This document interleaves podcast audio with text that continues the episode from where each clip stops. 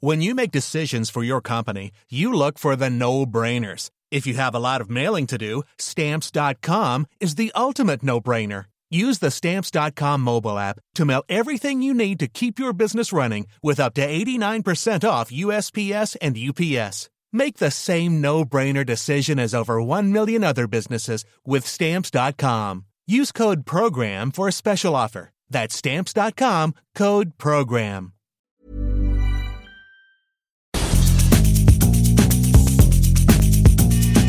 La misma vela, pero con un nuevo formato. Y un estilo único, incluyente, irónico, irreverente y abrasivo. Aquí empieza Me lo dijo Abela con Abela Micha. Imagen del día.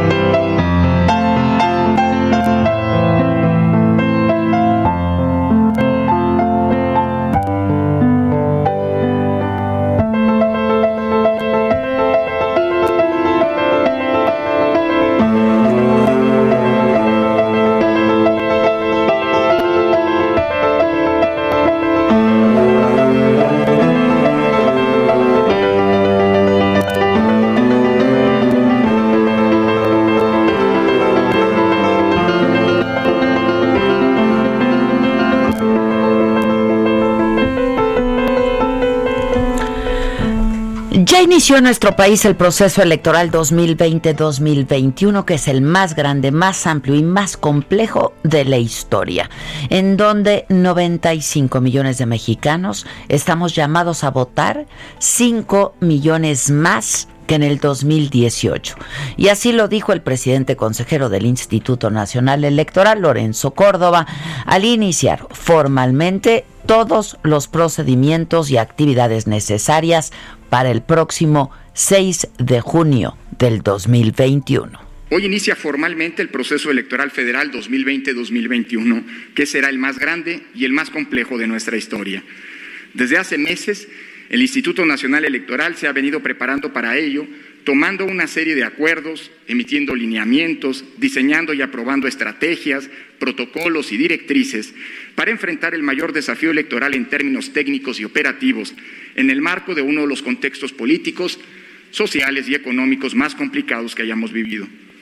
Con el arranque formal que se decreta con esta sesión, la entera estructura del INE se pone en marcha para hacer posibles todos los procedimientos, todas las etapas previstas en la legislación y todas las actividades necesarias para que el próximo 6 de junio de 2021 millones de mexicanas y mexicanos acudamos a las urnas a ejercer nuestro derecho al sufragio efectivo, libre, secreto e informado. Consejo General del INE tomó protesta a los vocales ejecutivos de las 32 juntas estatales, tanto para el proceso federal como local. Para estas elecciones se van a instalar 164.550 casillas electorales, 8.000 más que en la última elección federal.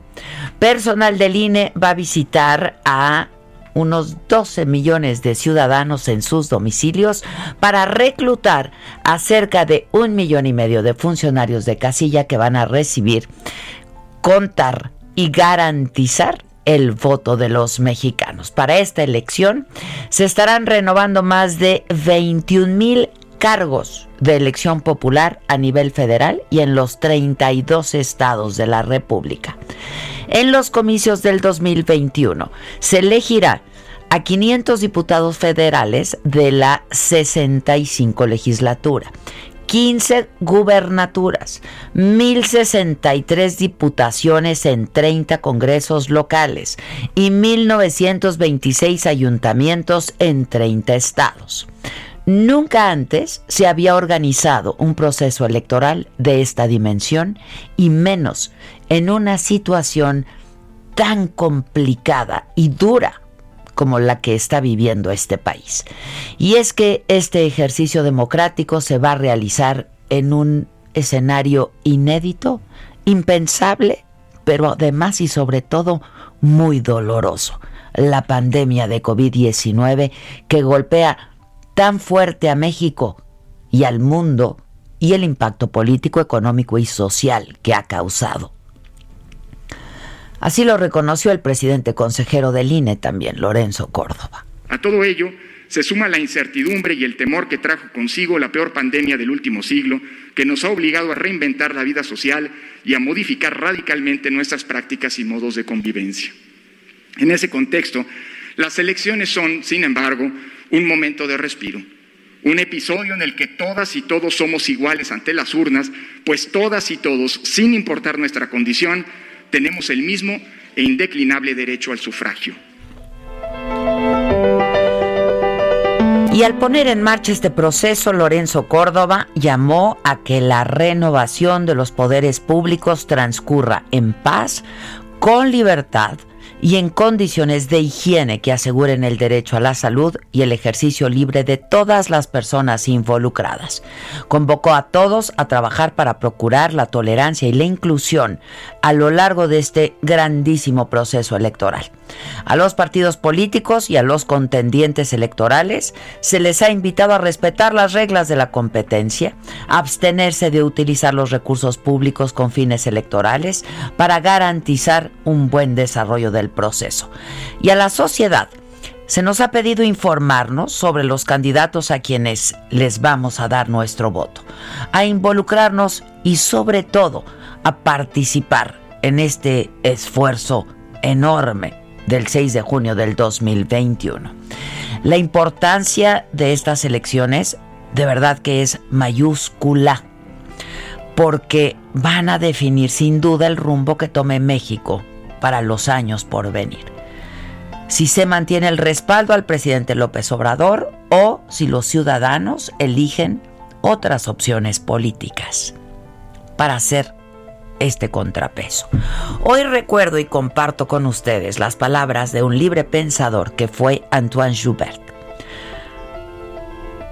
Como la dicha de un pueblo depende de ser bien gobernado, la elección de sus gobernantes pide una reflexión profunda y vaya que hoy más que nunca es necesaria.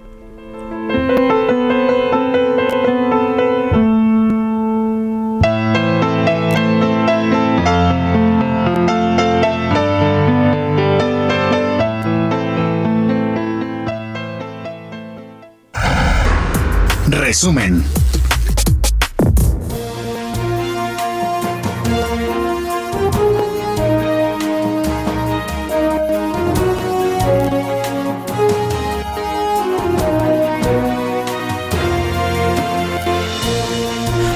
Tal? Muy buen día. Los saludamos con mucho gusto. Hoy es martes, es 8 de septiembre. Y estamos muy contentos porque estamos juntos, porque nos están escuchando. Esto es Me lo dijo Adela, nos escuchas por el Heraldo Radio. Y estas son hoy las noticias. En la mañanera, el presidente López Obrador dijo que afortunadamente en México ha bajado el número de contagios y fallecimientos por COVID-19. Creo que solamente él y López Gatel ven esto y no sé cómo lo ven, con qué ojos. El país, dijo el presidente, está en una situación mejor, a pesar de la tremenda pandemia que aún se vive. Que le digan esto a todas las personas o que se han contagiado o que han perdido a un ser querido por esta pandemia. En general, eh, podemos decir que afortunadamente ha ido bajando el número de contagios y lo que es más importante, el número de fallecimientos.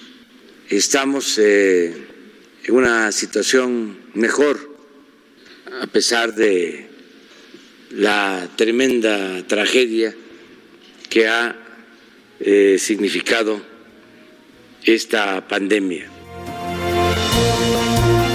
Y aunque odia las comparaciones, sí nos comparó con otros, con otros países y dijo que estábamos mejor que otros países, claro.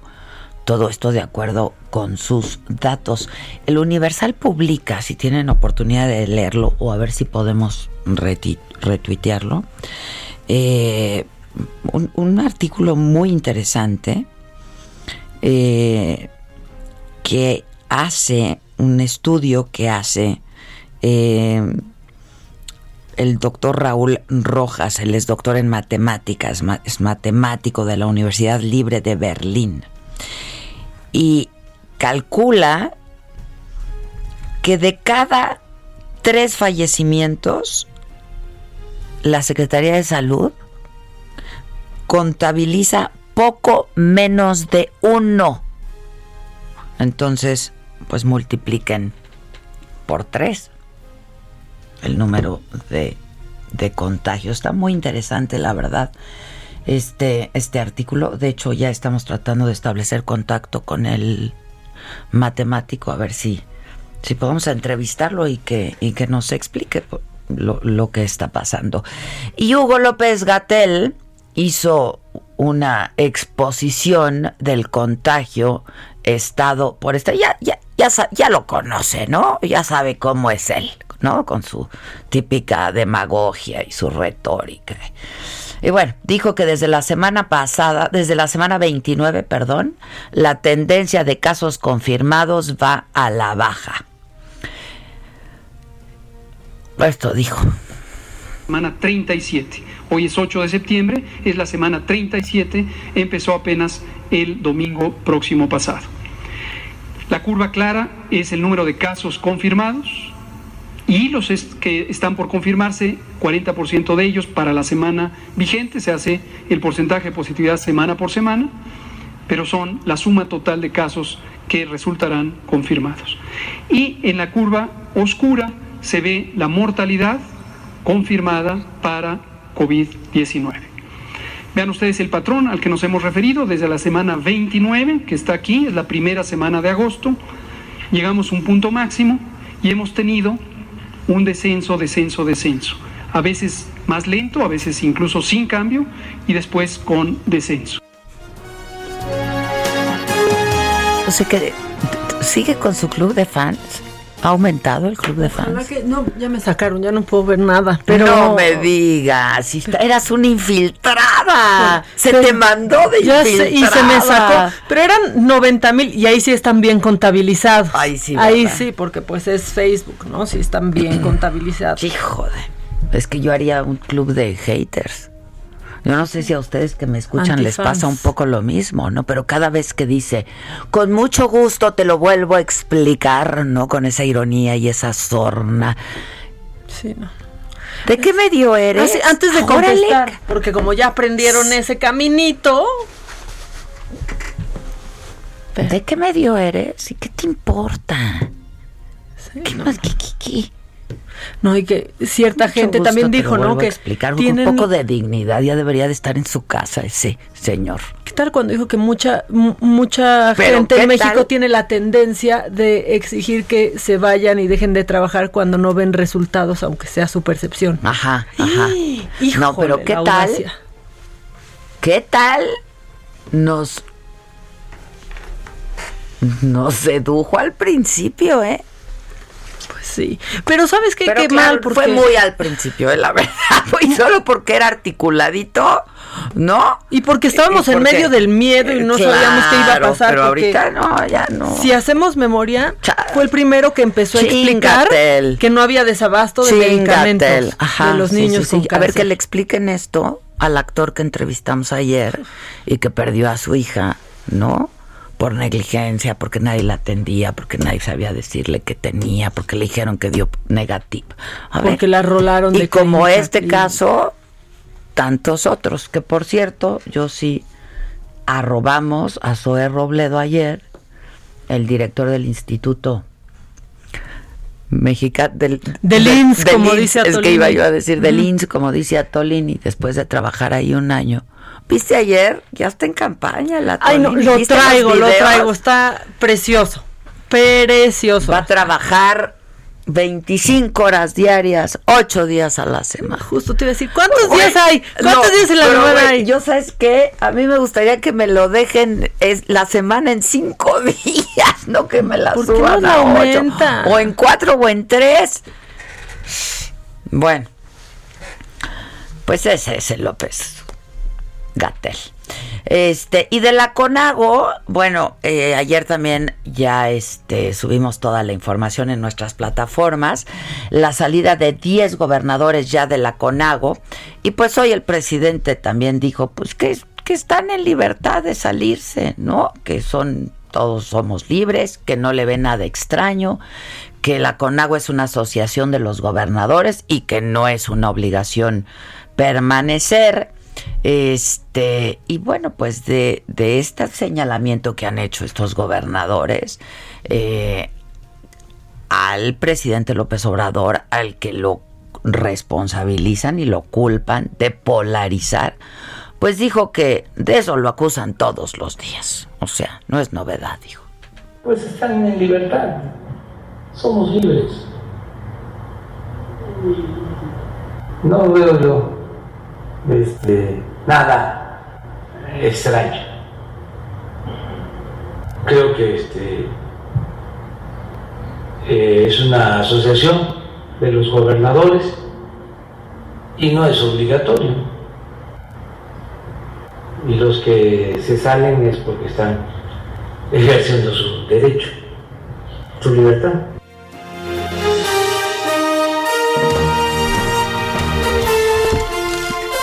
Bueno, y ahí estuvo el, ahí estuvo nuestro compañero Francisco Nieto. Ahí está todavía en Palacio Nacional porque él no es de los reporteros que acaban dito la conferencia, se acaba su trabajo, ¿no?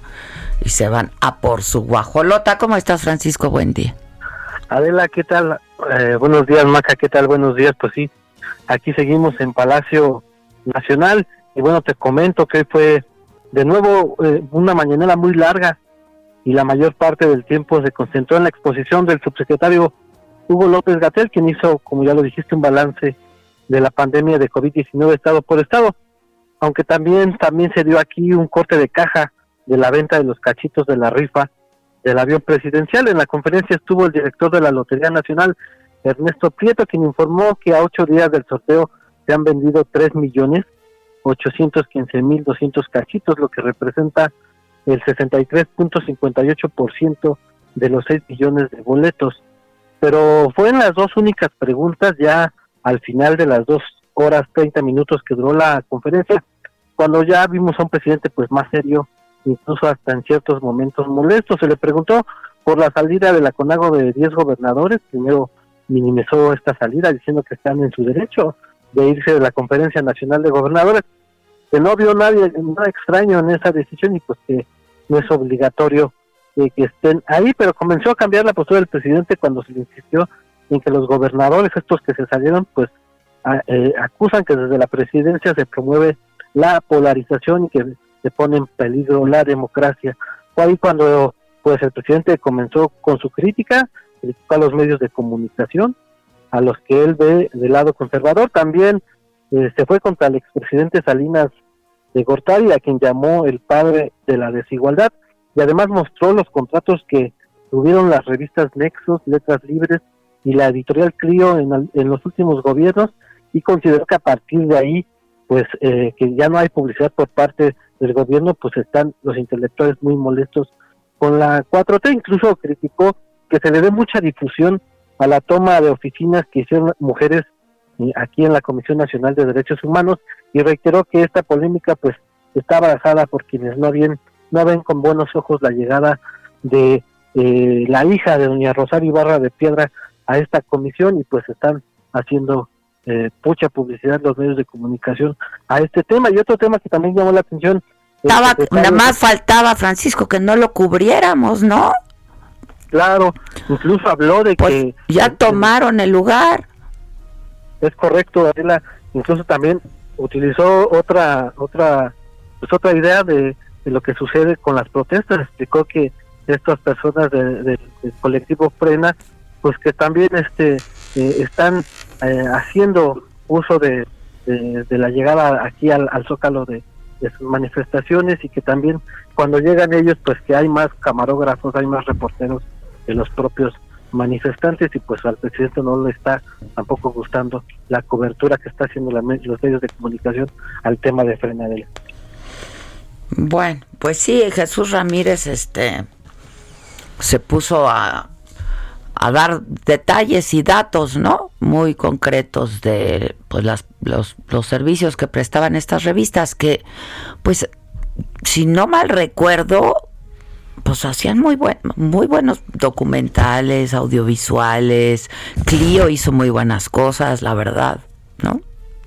Claro, y nos dicen que pues también están por revisarse los contratos que pudieran haber tenido estas empresas pues en otros estados de la República que también pagaron por estos servicios, pero como como te decía llamó también la atención pues la participación del secretario de Relaciones Exteriores Marcelo Obrador, quien anunció que México participará en la, en la fase 3 del tratamiento para la atención de COVID-19 con una empresa, con un laboratorio de los Estados Unidos. Esta, este tratamiento es parte de, de, una operación que se llama Grap Speed. Y bueno, pues el, el, canciller habló de que pues México ya participa en 18 posibles opciones para vacunas y pues que la idea es tenerlo lo más rápido posible adelante. Pues ojalá, ojalá. Muchas gracias. Gracias, Francisco. Gracias porque, pues, los datos de ayer, eh, otra vez, ¿eh? Datos oficiales de la Secretaría de Salud hablan de 637.509 casos de COVID-19, 67.781 decesos, datos oficiales y contando. Víctor, tienes un audio por ahí, ¿verdad?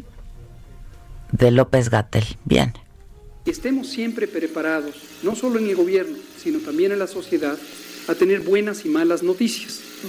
Esto lo había planteado Gramsci a finales del siglo XIX y principios del XX, de manera muy clara, la importancia de asumir que cuando lo logramos hay que celebrarlo y cuando no lo logramos hay que reconocerlo.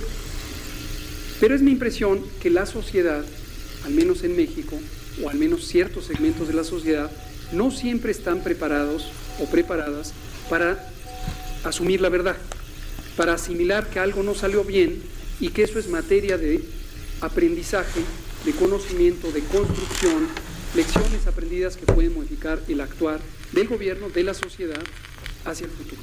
Todos conocemos la experiencia de la selección mexicana de fútbol, que cada vez que va al Mundial, desafortunadamente no logra pasar de cuartos de final en el mejor de los casos, y se visualiza que la consecuencia necesaria es reemplazar a la persona que encabeza la selección mexicana de fútbol. Y obviamente volvemos a empezar y volvemos a empezar porque existe esta idea de que lo que hay que hacer es reemplazar porque todo falló. En vez de tener una mesurada evaluación de éxitos, de fracasos, de oportunidades y entonces seguir construyendo sobre un legado previo. No, Gatel, no, uno, no sé de qué te ríes y dos, hay responsables y se tienen que ir. eso es lo que hay que reconocer. Eso es lo que hay que reconocer. Cuando algo no sale bien es porque hay responsables de que algo no salga bien, ¿no? Y hay que asumir uno, pues, las responsabilidades. Aparte ya ¿Y de qué se ríe este y la que lo está entrevistando, porque parece del club de fans de, ay, qué chistoso es este y qué bonito se ve cuando se ríe. Ya, también. Y metiéndose con la continuidad de la selección, un tema, un tema por demás difícil para todos los mexicanos. Ya de por sí. o sea, no, no, no. A decir Merendira también. Ah, se ríe y Merendira. Y ella tampoco está para andarse riendo. Nadie estamos para estarnos riendo. A mí me cuesta ya mucho trabajo reír. Yo que soy tan de fácil carcaja. Ah, ir Merendira. Ah, sí es ir Merendira la que se. Su trajecito. Aparte no sabe de fútbol el señor. De un dato impreciso. Tenemos siete, siete mundiales consecutivos sin pasar a cuartos de final, señor. O sea, ni eso. No, es que, que habla de otros temas que no sea salud ya ahorita. Pero todos los datos los trae mal. Es que no se le da la estadística, el número. No se le da nada, ya no se le da nada. Ya. Vamos a hacer una pausa. Pero ¿por qué tan guapo, doctor Gatel? Ay, no, es que me ponen de malas. Mira, ni me quieras hacer reír hoy porque hoy estoy, semi logrando. No. Tú espérate. No, espérate. estoy muy triste y luego la muerte del, del, del, del joven de Javier Ortiz. Qué, qué, impactante. Y en muy impactante. Y en estos momentos, la verdad es que sí tuvo un, un impacto muy fuerte en, en, todos, en todos. Volvemos luego de una pausa.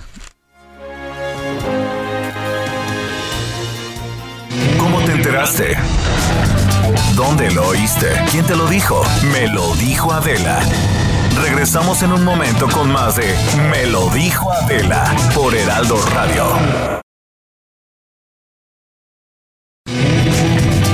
Continuamos con el estilo único y más incluyente, irónico, irreverente y abrasivo en Me lo dijo Adela por Heraldo Radio.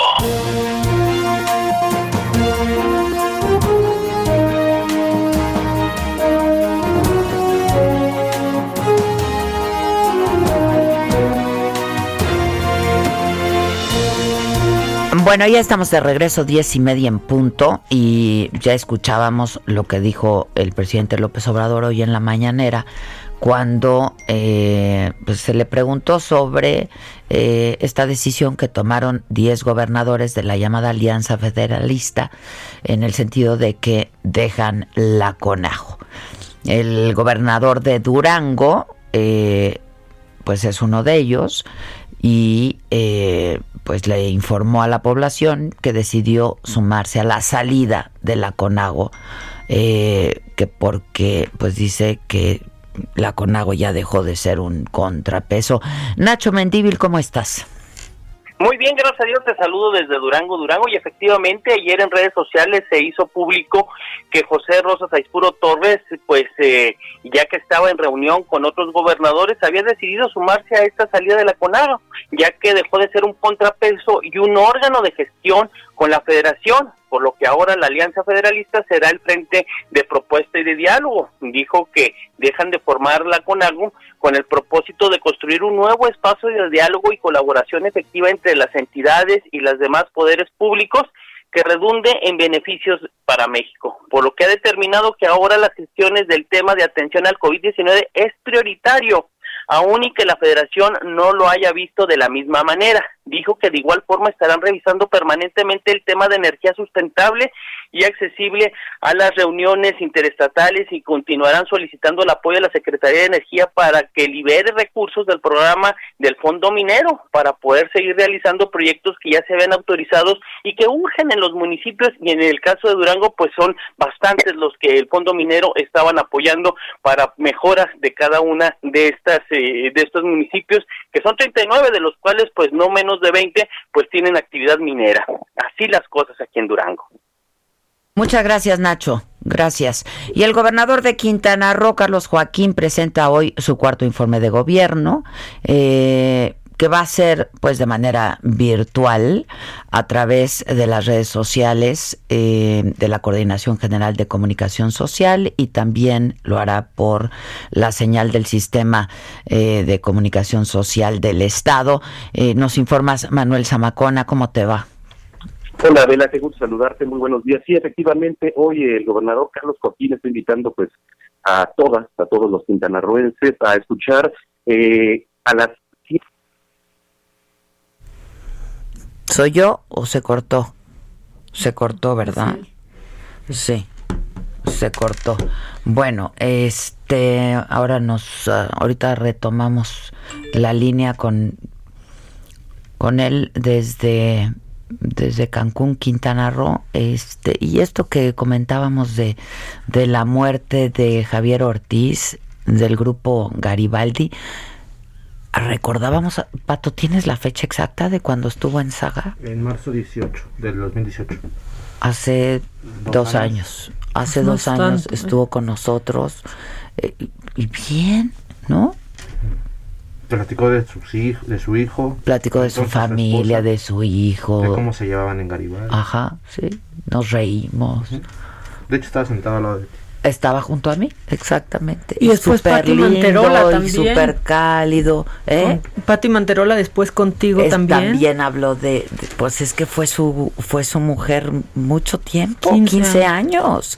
Y habló muy bien de él, este, diciendo que era un, hombre increíble, pues que, que, que, y dijo, nos separamos desde el amor, ¿no? O sea, éramos muy jovencitos, nos casamos muy jovencitos, en fin.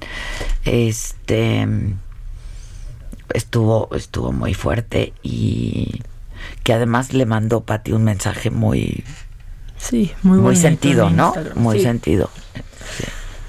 Este y, pues sí, se, se, empezó a hablar ayer, desde ayer, ¿no? De que se había suicidado, y sí estuvo confirmado ya finalmente que, que se había quitado la vida. Eh, triste, triste, muy impactante la verdad. Sí, corrió el rumor porque su hermana puso un tuit que parecía que era otra persona. La verdad es que parecía un tuit eh, falso, ¿no? Por la manera en la que abordó el tema. Ajá, sí, y, y, después pues ya se, se confirmó, Sergio Mayer hoy dijo que estaba muy ardido, muy enojado, como lo había dicho la, la, hermana.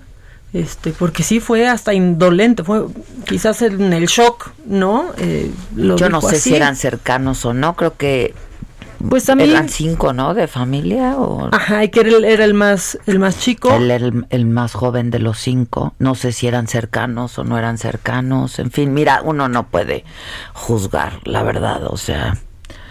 Eh, pero pues sí, Sergio se le vio realmente pues, muy afectado, ¿no? Muy, muy conmovido, creo que eran muy cercanos. Este, pues crecieron juntos.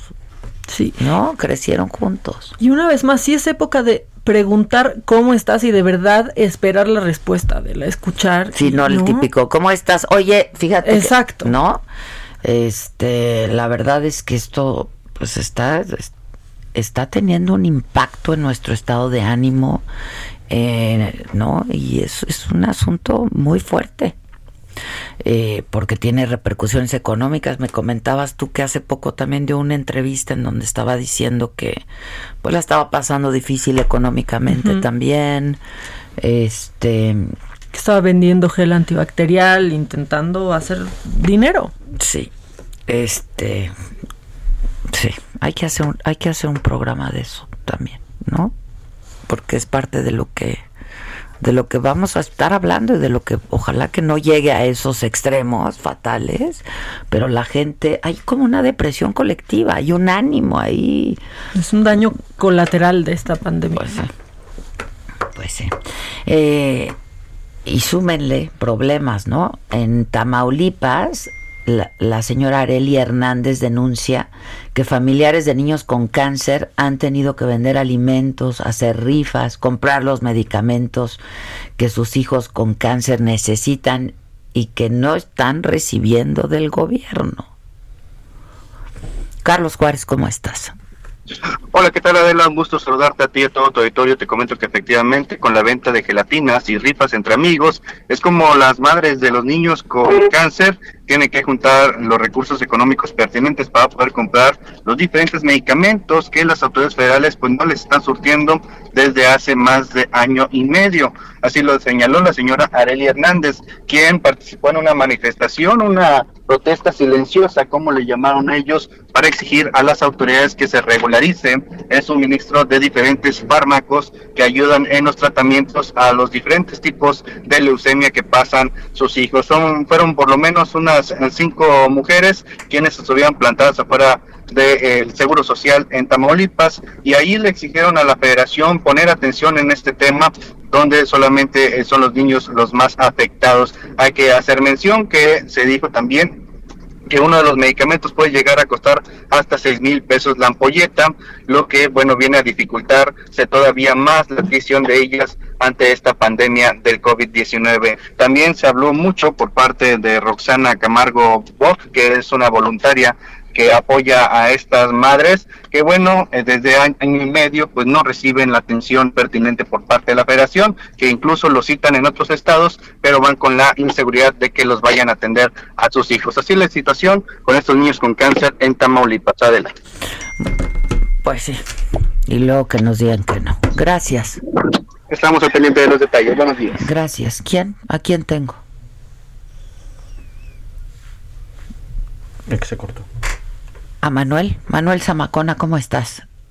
Gracias, Adela. Muy buenos días. Eh, fíjate que hoy el gobernador de Quintana Roo, Carlos Joaquín, está invitando en punto de las 7.30 de la noche a escuchar el informe de gobierno que, bueno, pues ahora debido a esta nueva normalidad va a ser emitido de forma virtual a través de sus redes sociales y de la Coordinación General de Comunicación y la señal del Sistema Quintanarroense de Comunicación Social. De hecho, ya en este momento, el titular del Ejecutivo está en una sesión solemne del Congreso del Estado, donde después de escuchar pues algunos de los posicionamientos, va a pronunciar un mensaje ante los legisladores, siempre pues por supuesto ahí con todas las medidas de prevención, cómo se prevé esta nueva normalidad. Y es importante comentar, eh, Adela, que ya la zona norte de Quintana Roo, donde nos encontramos en este momento, pues pasó a semáforo amarillo desde ayer lunes 7 de septiembre, lo cual implica pues que ha bajado la velocidad de los contagios de acuerdo con las propias autoridades.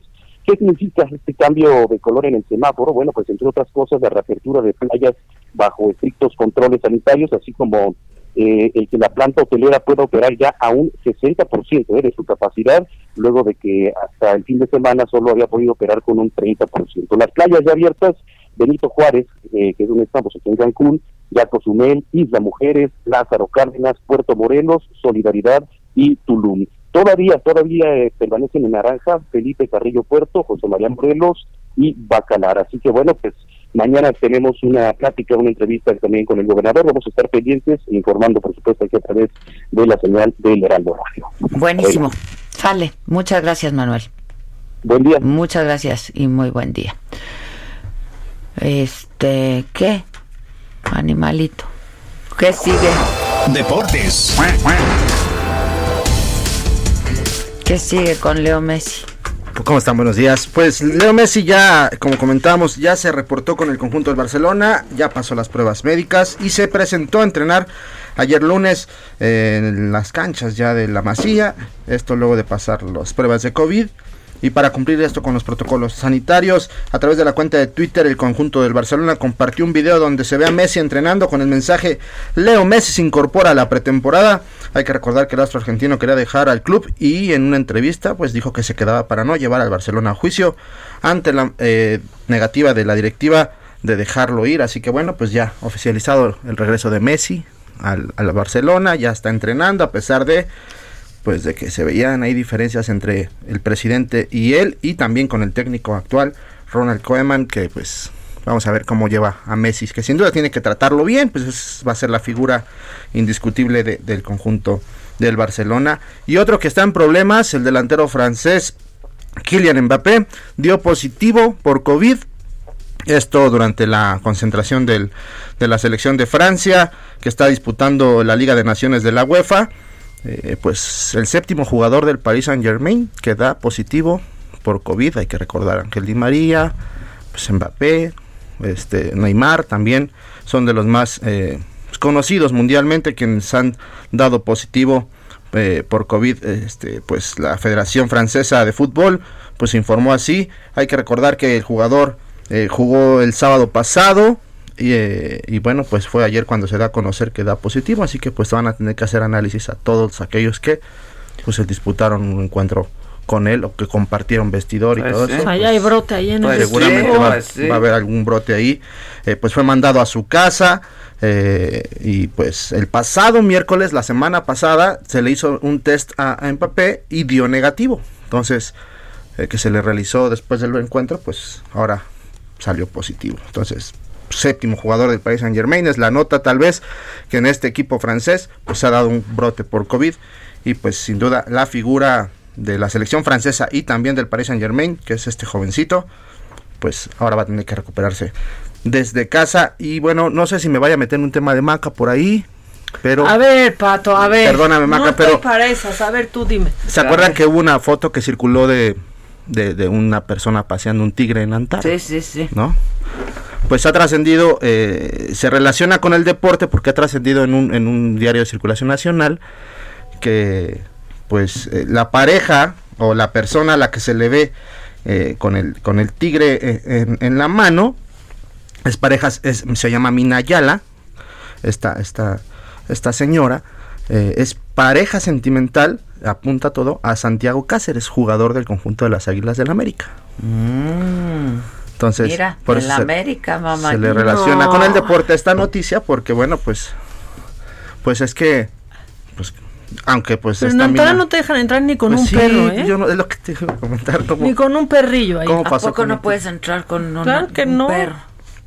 Mm, mm. No. No, ya, ya hubo un, eh, pues una notificación a Antara. Sí, ya lo leí, Ajá. lo leí. Pero Pues- ¿por qué no te dejan entrar con perros, Pues Antara? no es pet friendly. Que qué mal, porque es al aire libre, Claro, ¿no? Antara, pues, Me chocan los lugares que no sean pet Pues se, ve, se ve bien bonito el tigre, ¿no? Hasta así con su pechera y todo. Está Sí, se muy ve muy lindo, precioso. pero Ahora, pues la polémica ahí está. Aunque Sí. ella defiende que lo compró legalmente, eh, no es ilegal hasta donde yo entiendo. No lo sé, no lo sé. no, yo tampoco. Ella dice que compró legalmente el, el, el- el- la mascota. No es mascota, pues, Pues es no. un animal, ¿no? Entonces, Pues sí, se- digo. Se, le relaciona con Santiago Cáceres, todo parece indicar que Mina Yala es, es su pareja, este jugador de las Águilas de América, pues vamos a ver. Es por eso que me meto en el tema tal vez de, de marca. del No, todo tuyo, todo tuyo, Patito. este, Ahora, yo no sé si pueda tenerlo o no pueda tenerlo, pero llevarlo a pasear también, eso es, o sea, ¿no? No, llevarlo a pasear. Quieres que te volten a ver y quieres y sabes que te van a tomar fotos y, o sea, ver. O sea, hay un tigre en la sala, Sí, ¿no? O sea, no hay pues manera de que pues no que no te voltees. noten. Sí, es Es obvio, es imposible no evidente. voltear Y a verlo. Es, es- pues es peligroso, Sí, por muy cachorrito. por muy cachorrito, ¿no? Pues es Pues peligroso. Pues, pues, bueno, ya nada rápidamente. Sí. ¿A quién? Ah, sí, a Montserrat Oliver, un Ah, ¿te tigre acuerdas? chiquito, Sí, le, sí, se quedó sí. con la puntita del Sí, dedo. Sí, sí, un del cachorrito. meñique, pues creo. Claro, pues es su naturaleza, pues sí. Pues sí. Ahora, hay mucha gente que se ha hecho cargo, por ejemplo, de animales silvestres que fueron abandonados por circos Ah, después sí. de que, Sí, de que sí. el Partido Verde hiciera todo esto de Que los se circos prohibieron los animales. animales Los en los abandonaron a morir de hambre, por ejemplo. Entonces es un tema con muchas aristas. Pues sí, yo la verdad de- desconozco en el caso de ese de esa especie cómo esté el asunto, la Sí. Y bueno, eh, pues palabras polémicas del Junior. Otra vez Julio César Chávez Jr. ha dado la nota. Eh, ¿Qué hizo? Se arremetió ahora otra vez contra el Canelo Álvarez y le dijo que Ah, es un falso, ¿no? Es un falso y sobrevalorado. Son las palabras que utilizó el Junior en contra ¿Estaba hablando de él sí, o del que- Canelo? del Canelo No, Álvarez. de, él- de él no, porque No, está sobrevalorado, el pobre. Eh, pues Ya, es- no. estará buscando ahí la revancha otra Claro, vez, está quiere calentando. Quiere armar polémica. Claro, nomás. da de qué hablar, pues, si no, Sí, es como, ¿cómo ¿qué he vamos hecho? a hablar del no he cantado, no, no me he Claro. equivocado, nada. Vamos a retar al Canelo. Y el Canelo le ha de dar risa. Claro ándale, que sí. le da- sí, Ándale, Sí, sí, y, es, está bien. y es que en sus palabras dijo, el Canelo es un boxeador bueno, pero en estos tiempos es sumamente sobrevalorado y para mí, y para muchos, eh, esto en sus últimas 10 peleas ha tenido ventaja en el peso y pues son lo que, es Ya, lo que dice el ya. Canelo, esto eh, pues en el preámbulo de que... Si la envidia fuera, No, ya. ¿no? Y él ha tenido ventaja. chinga. O sea, ha tenido ventaja en el apellido y ya nadie dice nada porque tampoco resultado. Mira, este le caería bien a Gatel. O desventaja. ¿eh? Resultados O no luego los apellidos tan fuertes no, no ayudan. Pero ahí sí le han pesan. abierto para tener peleas que no ha tenido. Me cae bien, pero que no ha tenido el nivel para tenerlas. No, O bueno, sea. pero, pero yo soy fan. Pero eh, Porque el virus, cor- el coronavirus. Sí, ponga. Sí, claro. Va, va- como va a pelear, va a Ah, pelear. no. Esto está, esto lo dijo en el marco de su preparación del próximo 25 de septiembre. Va a pelear contra Mario Cáceres, el hijo de la leyenda. Pues igual también Ay, le yo, está dando ahí. Soy fan de él, pero Está abajo dando- del ring, porque Claro. no. En creo que- Instagram. creo que nunca lo he visto ni pelear. Creo que nadie. Sí, de hecho. O sea, creo que nunca lo he visto pelear. Sí, es que el apellido le pesa. Está muy fuerte, la verdad, un campeón. Él trae desventaja en el peso del apellido. No manches. Lo mismo le pasó al hijo de Hugo Sánchez. Pues claro, son, leyendas. Los hijos de Maradona, el de Pelé, no pueden. Es muy fuerte. Es que imagínate un hijo de Pelé. Es cuando ya se tienen que dedicar a otra cosa. Sí, no, o sea, sé contador. De verdad, o eres hijo de, Pelé, no seas futbolista. Está muy fuerte, está muy fuerte. Exacto. Sí, afortunadamente. y está chiquita todavía. No quiere jugar, todavía no quiere jugar. La patita no quiere. Todavía no. La patita. La patita. Bueno. Pues así está el mundo de los deportes, jefa. Gracias, gracias Pato, gracias. ¿Tú qué traes, niña? Híjole, que no. Échenmelo macabrón. Lo macabrón. Vámonos ligeritas, ligeritas, porque Paris Daniel se hizo viral, ¿no? La semana pasada. Y ahora yo amo cuando llega un paisano a poner las cosas en su lugar. ¿Cómo se dicen estas marcas mexicanas? ¿Cómo se pronuncian bien? Aquí está la respuesta. Mm. No se dice galletas Marías, se dice Mary's Cookies. no se dice Lucita, se dice Newsita. No se dice Miguelito, se dice Lil Mike. No se dice jabón sote, se dice Soap soda. Soap soda. Soap soda pink. Yeah. No se dice pulparindo, se dice pulparindo. No se dice red cola, se dice red ass. una disculpa por tanto comercial, pero está muy bueno. Ese final es muy bueno. Ese final es muy bueno. Red ass. Ya, que también dicen que la Paris Daniel es actriz y que ese es su personaje. Si, es así, muy bien. Muy buena interpretación, pues, pues estudió. Ahora resulta que ya cualquier, ¿dónde? Ay, ahora resulta, uy, no, desde hace un chorro cualquiera dice. Soy actriz. Soy actriz. Soy actriz. Oye, bueno, pues tenemos más. Hoy recibí una invitación para dónde? montar una obra. Ándale. ¿De ¿Cómo de qué es? ¿Y qué crees? ¿Qué? ¿La vas a hacer? Sí. ¿Qué es? ¿Cuál es? Pues mira, ya, ya. ¿Qué, qué hace uno ahorita? Pues montar obras. y ya viene la apertura, ya viene papelón, la apertura. ¿no? Hacer un papelón. Algo que nos quieras contar de este nuevo proyecto en esta faceta como eh, ¿qué ahora es? ya actriz, productora. actriz, ahora ya cualquiera es actriz, pues porque yo no. ¿No? Este, no nada que quiera platicar. Híjole. Como programa espectacular. Adela nada más nos deja picadas con esta información. Sí, pero ya, por favor, sí el título. A mí cuando dicen las actrices de monólogo, yo digo, no, no, no, a mí no me pongan como actriz. Pues no. O sea, junto a Luz María Aguilar, no digan pues que yo soy la que le lleva el café. Pues nada más que estás participando. Sí, que estás Mira, aparte del elenco, o sea. Dejan, déjenme en, y muchas más. Ya con eso.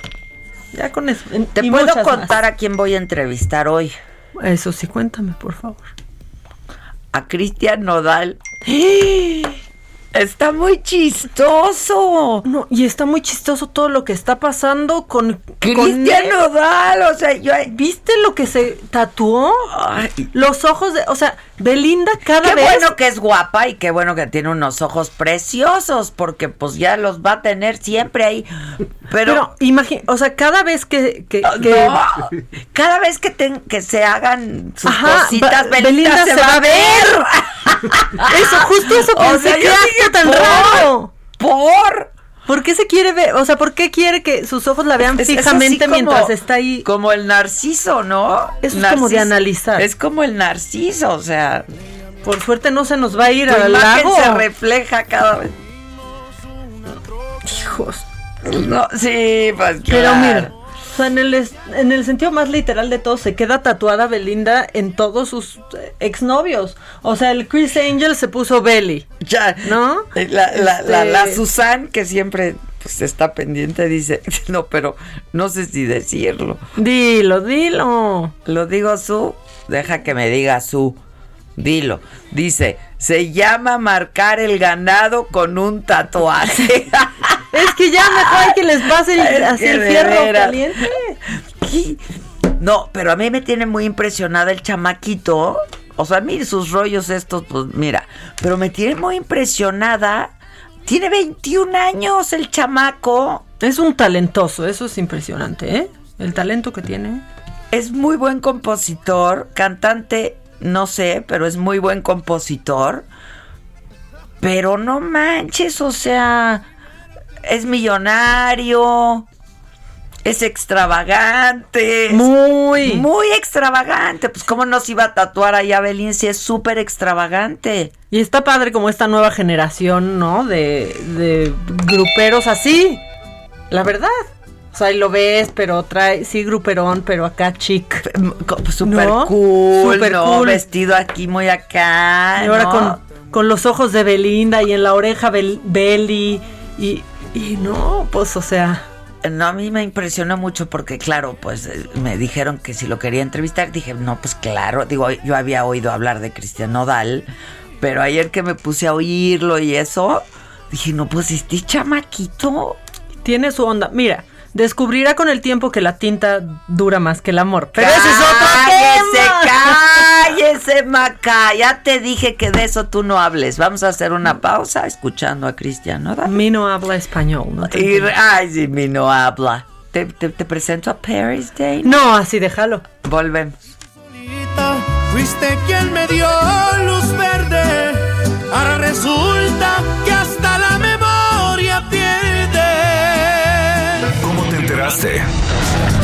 ¿Dónde lo oíste? ¿Quién te lo dijo? Me lo dijo Adela. Regresamos en un momento con más de Me lo dijo Adela por Heraldo Radio. Continuamos con el estilo único y más incluyente, irónico, irreverente y abrasivo en Me lo dijo Adela por Heraldo Radio.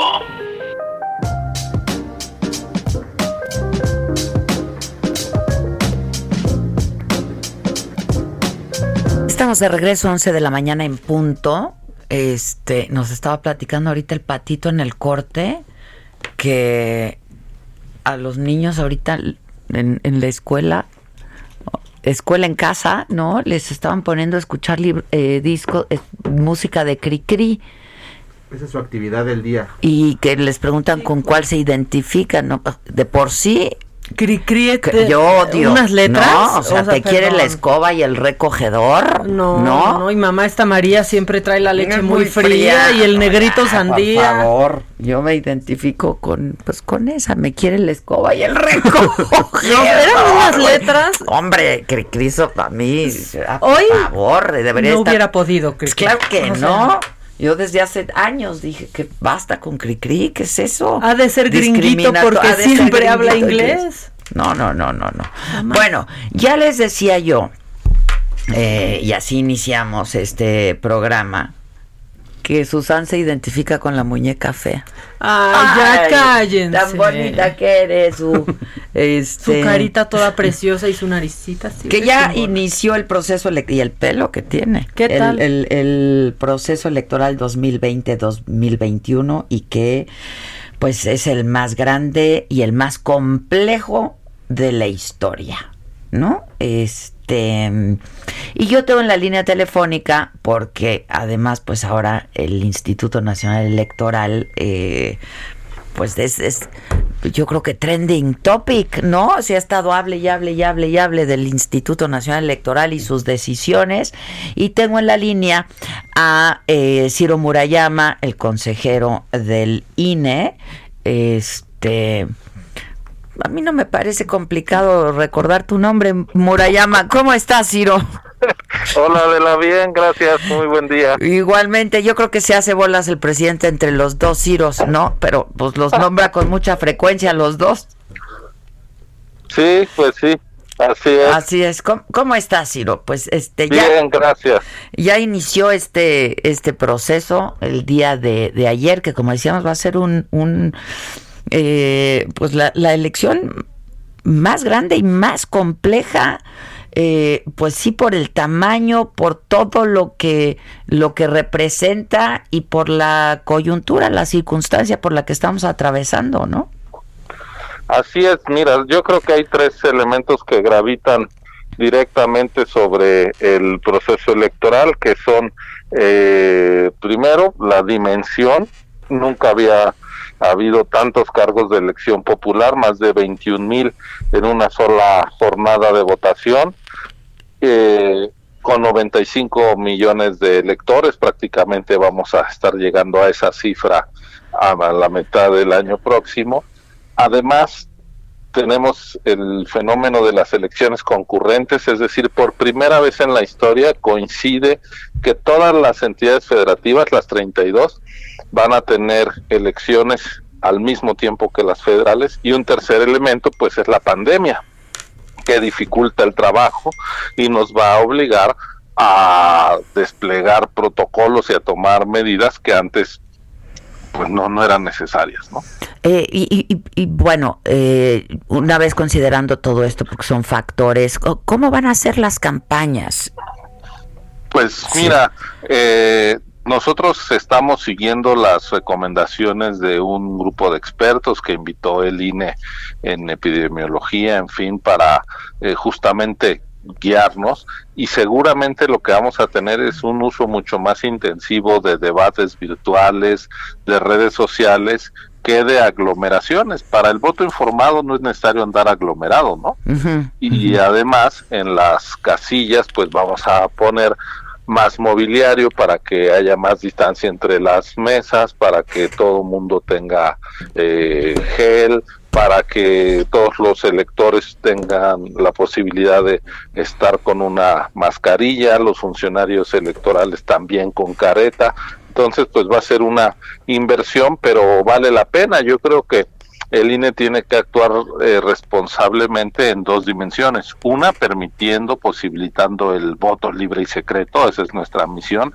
Vamos a instalar más de 164.500 casillas. Es un mar de gente la que se necesita, más de un millón cuatrocientos mil personas trabajando ese día como voluntarios, eh, los vecinos recibiendo el, el voto justamente de los demás electores, contándolo, llenando las actas y pues este despliegue va a tener que, ser con medidas de sana distancia y, protección. Entonces, esa es la responsabilidad, que haya voto y que al mismo tiempo no se vaya a volver un riesgo de salud. Es la doble responsabilidad que tiene el INE pues de cara a los momentos que vivimos.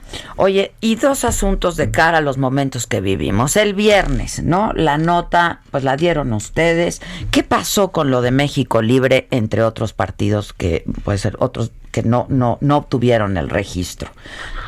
Sí, concretamente en el caso de México Libre, eh, yo propuse que todas las organizaciones que tuvieran recursos no plenamente identificados por más del 5% no pudieran eh, obtener su registro. México Libre era una de las tres que caían en ese supuesto. Las otras además traían otros problemas. Eh, redes sociales progresistas y Fuerza Social por México incurrieron en la compra de voluntades, es decir, entregaban dádivas para que la gente fuera a sus asambleas y se afiliara ahí y cumplieran así los requisitos. Tuvieron asambleas financiadas con dinero opaco. En el caso de México Libre era menos grave, hay que decirlo, pero desde eh, el, criterio este de que pues 5% ya es suficiente. ¿Por qué 5%? Pues es lo que dice la Constitución, que es el porcentaje con el que puedes anular una elección si hay un rebase de tope de gasto. Entonces, pues era el único elemento que encontrábamos en, en la ley, en este caso en el artículo 41 constitucional, para decir 5% es un monto eh, preocupante en materia de dinero. Ellos eh, recabaron un 8.2% de ingresos que no pudimos identificar plenamente quiénes eran los ciudadanos que estaban eh, detrás de esas aportaciones, porque los partidos y las organizaciones que quieren ser partido tienen la obligación de financiarse cuando se trata de recursos privados solo de ciudadanos, es decir, no pueden tener aportaciones de empresas, de organizaciones, de sindicatos, solo de ciudadanos en lo individual y de ciudadanos con capacidad económica para hacerlo. Ellos acudieron a esta plataforma que se llama Clip, que todos hemos usado y que es totalmente legal para hacer pagos en las tiendas y demás. El problema es que Clip solo te da los cuatro últimos dígitos de una tarjeta y no te permite identificar quién es la persona que está haciendo el pago. Es más, con esos cuatro dígitos, ni siquiera podríamos acudir a la Comisión Nacional Bancaria a que nos dijera de qué banco es esa tarjeta. Pero eso ya lo sabía, ya lo sabían ustedes, Ciro, y pues lo que ellos argumentan es que la organización que nunca se les dijo que no se podía por clip. Es que se les dijo desde el principio. Hay oficios desde la revisión del primer mes en que ellos empezaron a recaudar dinero, que fue agosto de 2019, donde se les dijo que no había eh, certeza de quiénes eran los aportantes. Incluso eh, la evidencia que presentó el expresidente Calderón el fin de semana en un tuit, yo le decía, pues justo esa evidencia le da la razón al INE, porque esa es una observación de algo que no está atendido.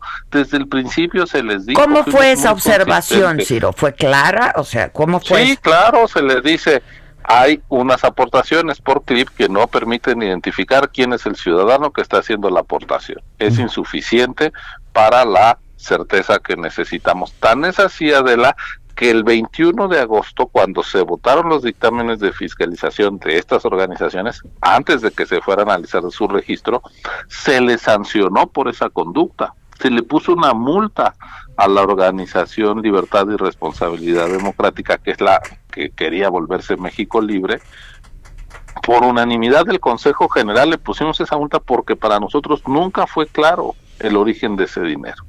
¿Cuál fue la consecuencia del viernes?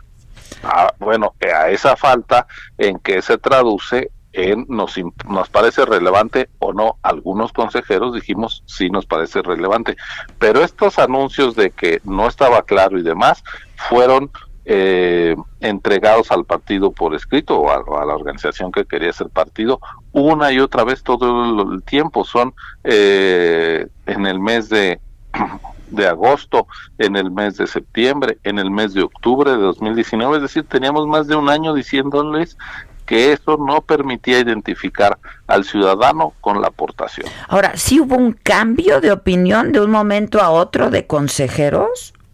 Bueno, yo desde el principio dije cuál era mi punto de vista. De los demás no no hablo, no es un es un colectivo. Hubimos varios que desde el principio dijimos a ver esto del dinero tiene problemas. Es más, yo desde el 21 de agosto señalé cuidado porque estos hallazgos en materia de fiscalización que nos están conduciendo a poner multas es un elemento que tenemos que valorar al dar los registros. Hubo otros elementos adicionales, como los que te decía, cuando encontramos que hubo dádivas, cuando encontramos que hubo asambleas financiadas con dinero opaco, también se anularon esas asambleas. Yo incluso estaba por no dar el registro a ningún partido porque el hecho de que distintas organizaciones y ministros de culto eh, evangélicos hayan promovido la construcción, la afiliación de ciudadanos al Partido Encuentro Solidario, me parece que atenta contra el principio básico de separación entre política y religión, entre iglesia-estado, y eh, incluso me parecía como mucho más sólida, si, si quieres verlo así, las razones para negarle el registro a Encuentro Solidario antes Encuentro Social, sí, que a México Libre. Y entonces... si quieres decirlo así, yo puse este el, pie duro, ¿no? Este desde desde el principio hablando en términos futbolísticos, pero este pues en ese caso seis de mis compañeros vieron que procedía y eh, cinco no. Y en el otro, siete estuvieron por el no, eh, o estuvimos por el no, y cuatro por el sí. Ah, eh, ah, mira. Yo en los dos voté que no, igual que Lorenzo Córdoba. Eh, hay gente que en los dos votó que sí, sin cambiar su criterio, pero pues este en este colectivo de once pues las votaciones fueron públicas. ¿no? Ah, pero hubo presión, esa es la pregunta y eso es lo que todos están diciendo que hubo. Mira, yo, este, déjame decirte que eh, dicen que hubo presiones del gobierno. A mí el gobierno nunca me buscó. Este, pues tú misma cuando iniciábamos esta conversación eh, justamente referías la distancia que hay entre un servidor y el gobierno. Eh, yo he tenido, digamos, una conducta, creo, de, defensa muy celosa de la autonomía del INE y eso ha hecho, pues, que incluso eh, se, pues se, me identifique como, como alguien eh, distante al gobierno. Soy distante al gobierno como de todos los gobiernos he sido. Nunca desde aquí, desde el INE, no podemos estar este a, las órdenes del presidente, sea del PRI, sea del PAN, sea de Morena. No, no es nuestro. Que siempre hay la tentación de ejercer presión, ¿no? Digo, sí, pero bueno, mira, a mí no me habló No seamos ingenuos. A mí no me habló nadie. Y sabes que es que las presiones funcionan con quien se deja. En mi caso, a mí ni me buscaron eh, creo que saben de mis eh, puntos de vista. Yo voté por convicción. El que puso el argumento sobre la mesa, el 5%, fui yo. Eh, no me pareció adecuado lo del sábado, te lo digo también con toda franqueza. Es decir, el presidente de la República no puede palomear o descalificar a partidos opositores el presidente de la República ya ganó la elección y tiene que gobernar para todos. ¿Y quiénes, eh, a quienes les toca, en términos legales, no por valoraciones políticas, dar o no registros? Pues es al INE y al Tribunal Electoral. Si el INE, si alguien cree que el INE se equivocó, puede ir al Tribunal Electoral. El Tribunal Electoral debería de actuar también sin presiones. Y eh, imagínate que en 2014, allá cuando nació Morena y nosotros aquí en el INE hace seis años le dimos su registro como partido, imagínate que Peña Nieto hubiera empezado a decir si estaba bien o si estaba mal que naciera Morena. Yo creo que a todo, a los dirigentes militantes de Morena les hubiera parecido un despropósito. Y así de estrictos fueron, y así de estrictos fueron también para darle el registro a Morena. Con Morena no detectamos problemas de, de financiamiento. Yo déjame decirte que frente a Morena o México Libre me siento igual de equidistante. No me siento, y además porque es mi obligación además, ¿no? Y, y, se pudieron transparentar todos y los actos anticipados de campaña y etcétera, etcétera. Los actos anticipados este es un asunto antes de las campañas, ya cuando los partidos son partidos. O sea, eso es otro tema. Pues sí, pero es un poco lo mismo. Ahora, este, déjame hacerte, ahora que mencionabas al tribunal. después de la sanción que pusimos por el fideicomiso de Morena en los, eh, por los sismos y la cantidad de cosas que suele decir incluso el presidente de nosotros, creo que es claro que este instituto no es progobiernista, ni lo ha sido ni lo será. Oye, tampoco con Peña Nieto. Ahora, no, no. Ni somos anti eh, obradoristas, porque no nos corresponde ni anticalderonistas, es decir, nosotros no estamos ni con melón ni con sandía, somos un árbitro riguroso, acabamos, por ejemplo, de eh, decretar la semana pasada que el había que bajar un anuncio del presidente porque violaba la ley, y que, a eso iba, a eso iba, sigue arriba, ¿eh? Sigue arriba. No, ese lo bajaron, ese lo bajaron, y si siguiera arriba, eh, tendría que haber una sanción, por desacato y además el domingo el tribunal por unanimidad confirmó el principio de defensa del laicismo eh, que, que, que, guió la decisión del INE. Lo, siguieron otros anuncios que por cierto ayer todavía se oían en el radio de manera ilegal. Eh, Gobernación ayer sacó un comunicado de que no fue responsabilidad de ellos, que fueron las radiodifusoras que siguieron transmitiendo. Habrá que hacer la investigación, pero la ley dice que no puede aparecer los servidores públicos, ni su imagen, ni su voz en las campañas de publicidad del gobierno, con una excepción que son los siete días previos al informe de gobierno y los cinco días posteriores, dado que el informe es el primero de septiembre, los cinco días posteriores terminan el 6 de septiembre. Ayer ya era siete y seguía al aire. Y desde el INE dijimos, ¿no? Entonces, sistemáticamente, frente a acciones del gobierno que nos parece que no encuadran en la legalidad, hemos actuado, mandamos retirar la carta eh, firmada por el presidente donde ofrecía créditos y apoyos a los empresarios dados de alta en el IMSS a propósito de la de la pandemia porque nos parecía que era eh, publicidad personalizada y eh, el tribunal nos lo confirmó. Es decir, nosotros no somos una institución que está al servicio del gobierno, tampoco somos una institución que esté al servicio de los adversarios del gobierno y la valoración en el caso de México Libre se debió estrictamente a su financiamiento. Ahora, se va a tribunal, ir al tribunal. Se va a ir al tribunal. Y también otra cosa que se ha dicho por ahí es que ustedes dijeron, pues, nosotros nos lavamos las manos y que el tribunal decida. Pues nada de lavarse las manos, una decisión pública que tiene sus costos y sus reclamos, estamos dando la cara, argumentando que lavarse las manos. Si yo me hubiera lavado las manos, no me estaría este, eh, entrevistando sobre una decisión que yo tomé. Yo, es, los consejeros, eh, nuestro trabajo consiste en tomar decisiones y argumentar por qué tomamos esas decisiones. Yo estoy asumiendo toda la responsabilidad de mi decisión y le estoy explicando contigo y con todo el que me invite, lo voy a hacer porque es mi responsabilidad. Yo no me lavo las manos. Yo doy la cara, doy mis argumentos. Pueden convencer o no, pero son míos. Nadie me los impuso y por eso los puedo defender con toda transparencia, porque es mi razonamiento, es mi eh, argumentación, es mi convicción. Si fuera de otros, a lo mejor me andaría tropezando, pero como este es un análisis que hice yo, una reflexión que yo defiendo, pues la expongo. Oye, Ciro, este, pues así se va a poner entonces, ¿no? Claro, este es un país muy complicado con muchos problemas estructurales y afortunadamente hay un cauce para que la gente exprese sus preferencias de forma pacífica, civilizada, institucional, que son las elecciones. Ayer inició el proceso electoral y hay quien dice, híjole, tenemos pandemia, crisis económica, crisis de seguridad y encima elecciones. No, las elecciones son esa válvula de escape que ha inventado la humanidad para que la disputa política no se vuelva un acto de derramamiento de sangre. Lo único que ha permitido la disputa pacífica por el poder en la historia de la humanidad son las elecciones. Y México, en medio de tanta incertidumbre, tiene una certeza, que es que el domingo 6 de junio van los mexicanos, las mexicanas a salir a votar en libertad y en secreto por quien les dé su regalada gana. Para elegir más de 19 mil presidentes municipales, los diputados de, de 30 congresos, a 15 gobernaturas y a renovar eh, la Cámara de Diputados. Bueno, pues este ahí está un cauce de expresión y la gente está satisfecha con un gobierno local, eh, municipal o incluso nacional, pues podrá votar por esas siglas.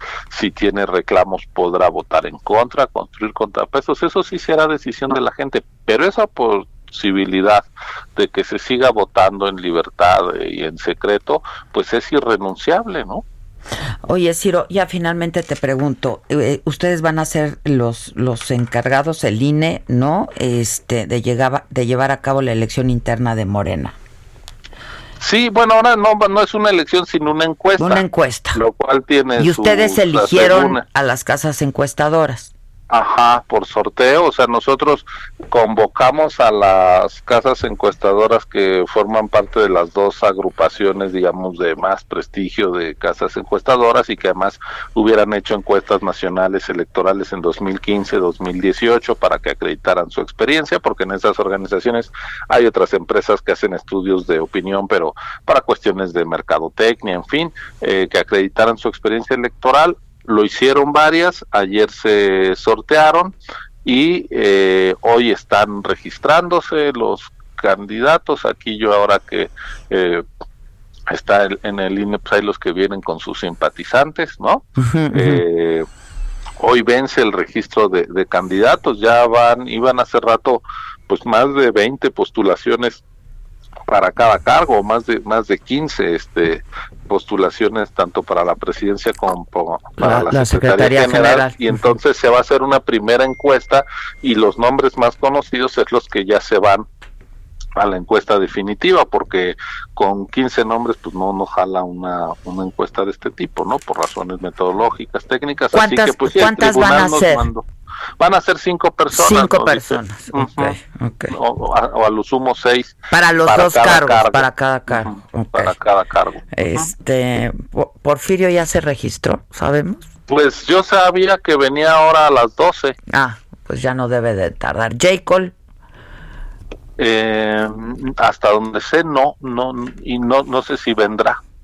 Ya. Este, no, no sé decirte, este, no, no estoy al tanto de, la agenda, pero eh, sí vi que, que Muñoz Ledo venía, eh, vino ayer Mario Delgado, hoy este otro Gibran Ramírez, eh, en fin, eh, Atolini, se registró, o sea, ahí andan, ¿no? Pues todos los que quieran, bienvenidos y ya serán sus simpatizantes los que definan. Oye, este, este video reciente que se dio a conocer, y ya tengo dos minutos para irme a corte y ya será lo último que te pregunte, a reserva de que, pues en alguna otra ocasión, como siempre, eh, hablemos.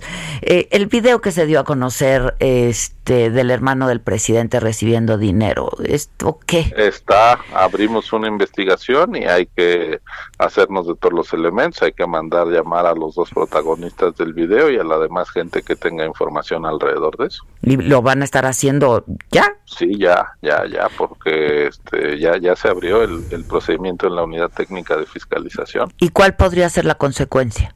No, pues vamos a ver de qué se trata, ¿no? Si hay dinero ilegal, es una eh, pues, o sea, si el dinero no fue debidamente reportado con nombre del aportante, como te decía hace rato, si no podemos identificar de qué bolsillo salió ese dinero de un ciudadano y que además si es de más de cierto cantidad, monto, eh, tiene que ser por transferencia bancaria, si no fue por transferencia bancaria, si no tienes identificada a la persona, pues es financiamiento irregular. Eh, y, será sancionado, por supuesto. Mm, Pero pues vamos a hacer la investigación. A mí me tocará votar en la comisión de fiscalización y luego en el Consejo General. Entonces, eh, también por por la responsabilidad que tengo, pues no puedo andar así aventurando sanciones, ¿no? Pero simplemente te digo, las reglas están claras y si se detecta que esas reglas no fueron cumplidas, pues se tendrá que sancionar.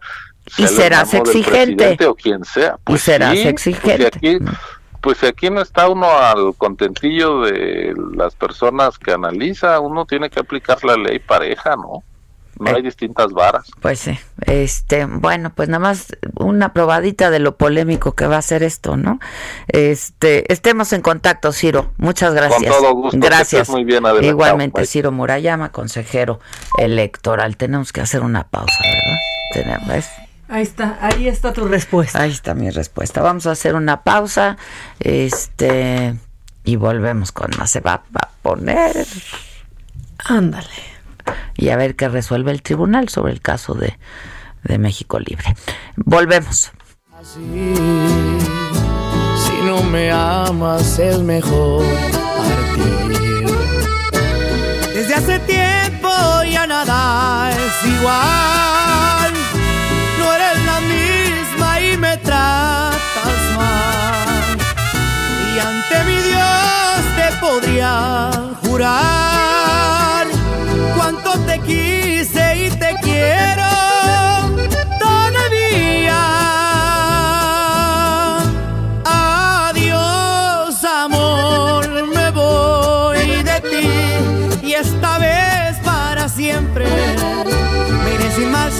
porque sería fatal ¿Cómo te enteraste? ¿Dónde lo oíste? ¿Quién te lo dijo? Me lo dijo Adela. Regresamos en un momento con más de Me lo dijo Adela por Heraldo Radio.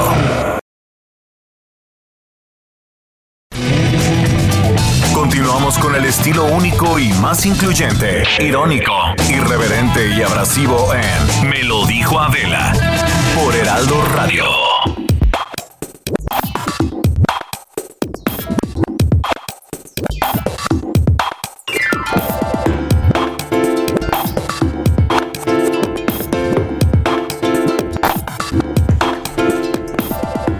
Sea, ¿cómo estuvo eso, Maca? Ya, miren, estas injusticias pequeñas que han sucedido en la pues pandemia. Ni tan pequeña. O ¿Cuánto le costó un Boeing al señor? O sea, imagínense que piden ustedes de ya ahorré para mi iPhone. Mira, o sea, ni modo, voy a gastar, ¿no? Entonces te compras tu iPhone SE lo compras en línea, en una tienda grande, departamental, que asumes que no va, o sea, no es un acuerdo entre ¿no? sí, y no es un acuerdo entre particulares que de pronto eso puede Sí, eso darte puede desconfianza. estar, ajá, medio Te llega oscuro. la caja.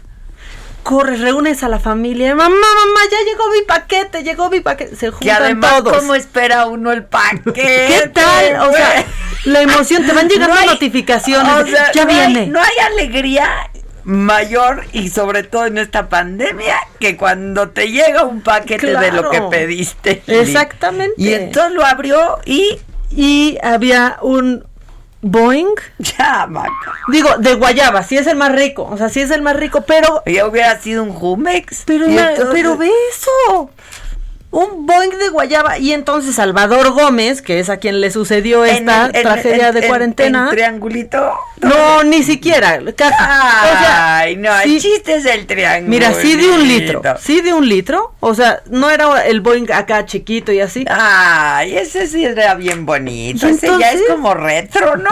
Ese ya es muy retro. Muy retro, el triangulito del Boeing. ¿Y qué tal que lo inflabas? Y luego lo explotabas. Bueno, para asustar a la maestra en el recreo. Bueno.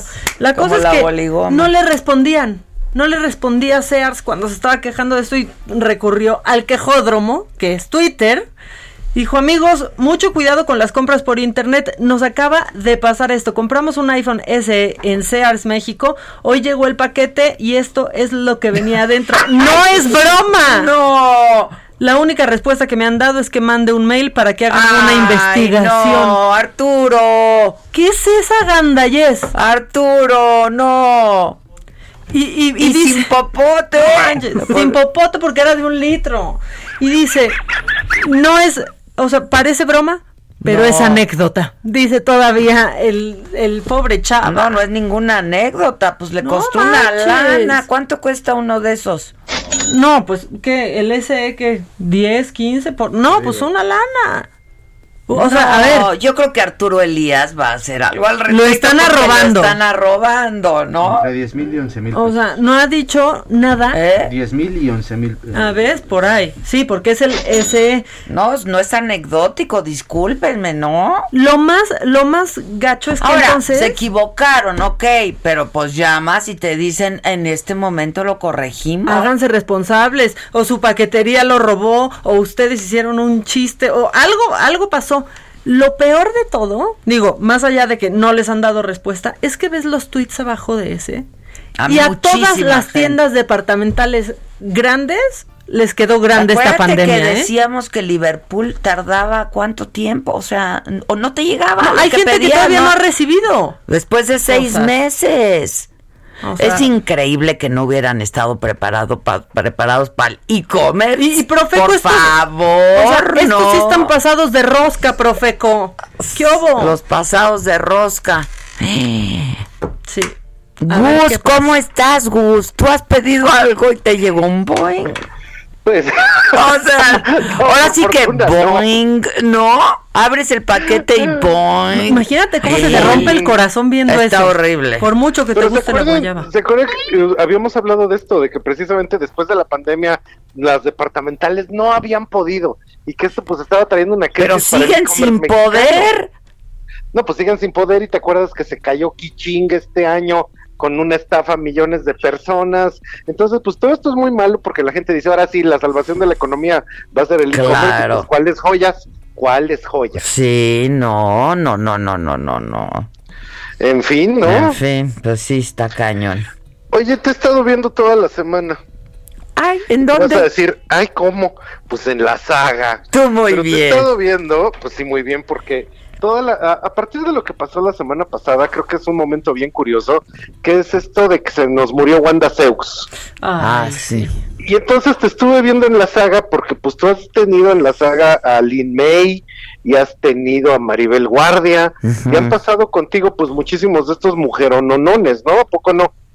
Todos, sí, sí. Wanda no. Y lo curioso, no, Wanda no, Wanda no fue, pero lo curioso de esto es que encontré un Instagram que se llama Ficheras, Ficheras con Z.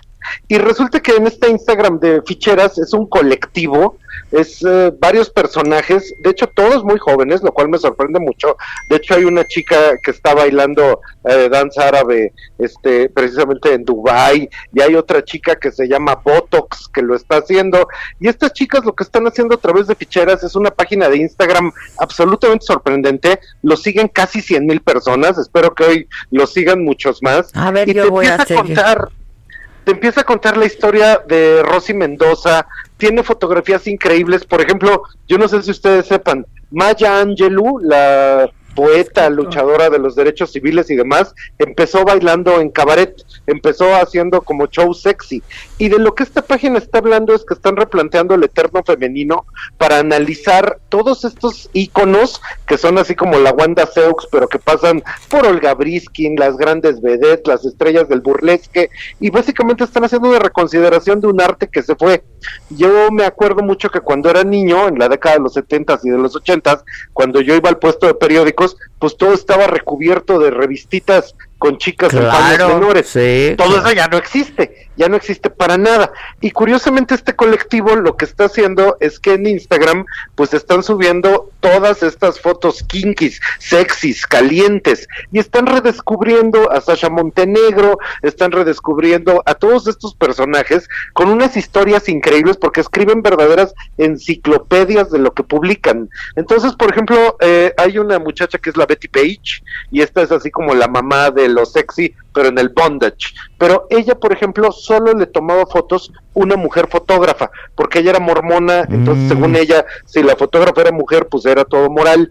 Y esta muchacha que era Bonnie Yeager, la fotógrafa, aquí se publicó en ficheras un portafolio extraordinario de cómo toman unas fotos sexys para un, en las ruinas mayas de Chichen Itza en 1966. Y de hecho sale desde Raquel Welch. Ya la hasta- estoy viendo ahorita, hasta sí. Rita Hayward, es una maravilla, ¿eh? Sí, y sí, el chiste sí. de la página es que quieren recuperar la belleza latina, la belleza que tenga raíces en otras razas. Entonces, pues básicamente no es solo un canto a la belleza de las vedettes, sino a la belleza de la mujer latinoamericana. Y aquí, por ejemplo, han hecho recuentos de cosas así sorprendentes en la Argentina había un fotoestudio, que era el fotoestudio María Luisa, y cuenta, hay un documental de esto, y ellos hicieron un especial poniendo las fotos que habían tomado estas mujeres en los años 40, 50, 60. Entonces es como de la gran tradición de esto que pues no es ni teatro de género chico, sino es más bien la idea de burlesque, e inclusive algo fundamental para el colectivo que lo hace es que ahora ya hay neoburlesque y hay nuevas formas que están recuperando este tipo de danzas que de repente están enlazadas con muchas otras cuestiones que tienen que ver con el cuerpo femenino y particularmente eh, esto está llevando a que hay una reconsideración de este arte pero que es casi solo de mujeres o sea uno Sí, ve este sí. Instagram y dice ay lo han de ver puros hombres morbosos no para nada es algo que las mujeres comparten de lo que las mujeres hablan y donde las mujeres se están empoderando a través de descubrir la identidad de estos mujerononones además va a través de los años, porque estoy viendo, por Ajá. ejemplo, a la Alejandra Bogue. Estoy Ajá, viendo lo a, publicaron recientemente, a sí. Salma Hayek también. Ajá. Eh, Sí, es un corte hacia todas las épocas de las vedettes. Y de repente Instagram es bien censurador, pero ella- ellas han tenido a bien ponerle este pues este sus pezoneras de Photoshop. Entonces resulta que con eso pues cada foto que ves ahí la están compartiendo generaciones nuevas, pero tienen cinco mil, seis mil, siete mil likes. Entonces esto es bien interesante porque está hablando padre, de que ¿eh? pues es una reconsideración, es un museo, es una galería y creo que es una perfecta curaduría de todos estos contenidos y pues si la gente lo quiere ver y lo comparte y si lo siguen, pues yo creo que es una oportunidad magnífica de no dejar que se pierda en la memoria el legado de todas estas mujeres. Porque Una además trae una super explicación de cada una, ¿eh? Ajá, sí, son verdaderamente enciclopédicos. O sea, es una investigación profunda y seria de qué es lo que pasó con ellas. Ahí me enteré, por ejemplo, que a Iris Chacón la utilizaron para la inspiración de una heroína de Marvel. Y, por ejemplo, aquí está la Tempest Storm. La Tempest Storm fue la inspiración para la novia de Roger Rabbit, ¿te acuerdas? Ajá, Rabbit? claro, claro. Súper voluptuosa. Entonces, cada una de estas fotos, yo aprendo muchísimo. Me acuerdo mucho de esta película de The Shawshank Redemption, Ajá, que ya ves sí. que están en la cárcel y se escapan a través de unos pósters donde ponen a Rita Hayward, a Marilyn Monroe, que era lo que les permitía pensar en la libertad. Y esto es bien interesante, pues en un mundo en el que de repente pareciera que ya no podemos recurrir a estos iconos. Entonces, en ficheras podemos recurrir y podemos regodearnos con la belleza y con la historia de mujeres heroicas que rompieron con todos los esquemas de su tiempo para dominar a los hombres, subirse encima de los políticos y hacerlos que hicieran lo que ellas quisieran. Y pues estas señoras son, pues son verdaderamente algo a tener en cuenta. Sí, increíble esta cuenta, ya la estoy siguiendo. Sasha Montenegro. María Félix, Eh, está padrísimo. Casi 100 mil seguidores ya tiene. Tiene casi 100 mil seguidores, pero entre los que la siguen está Dita Bontis, está la Kardashian, etcétera, porque lo están haciendo mexicanos, me consta, pero resulta que es para todo el planeta. Lo han publicado pues, en todo el mundo, revistas de Reino Unido, de Australia, lo han publicado, porque pues es una labor bien bonita de recuperación. Sí, está muy padre, muy padre. Pues gracias por, por este la recomendación, ¿eh? porque sí está bien padre sí está bien divertido. Tienen también videos en YouTube y tienen sus otras redes. Entonces ahí te lo dejo. ¿Y siempre es ficheras? Siempre se llama ficheras con eh, Z. En todo, ok, buenísimo. ¿Eh? Ya estás. Gracias. Como pues, siempre te mando besos. ¿Eh? Te mando un abrazo. Besos, gracias. Bye, Se me fue Wanda Seux, fíjate, no la entrevisté. no la entrevisté. Este, Claudia Aguilar, ¿cómo te va? Hola, mi querida Adela, ¿cómo están? Sigue a ficheras, está bien padre. Síguelas. Ahora lo seguiré. Con Z, ficheras con Z. Con Z. Y hay que ver Bellas de Noche, ¿eh? es buen momento para verla otra vez. Sí, vi tu tweet, vi tu tweet, veámoslo, veámoslo. Sí, es muy buena, muy, muy buena. Oye, ¿qué onda, mi Clau? Pues, ¿cómo ven la toma de la CNDH, mis estimadas? Híjoles, pues mira, todo es producto por de, de, de pues la la animadversión que de inicio generó la titular, ¿no? Y el nombramiento de la titular, yo creo, no sé, este, pero pues tú sabes más que yo. Híjole, yo creo que va más allá.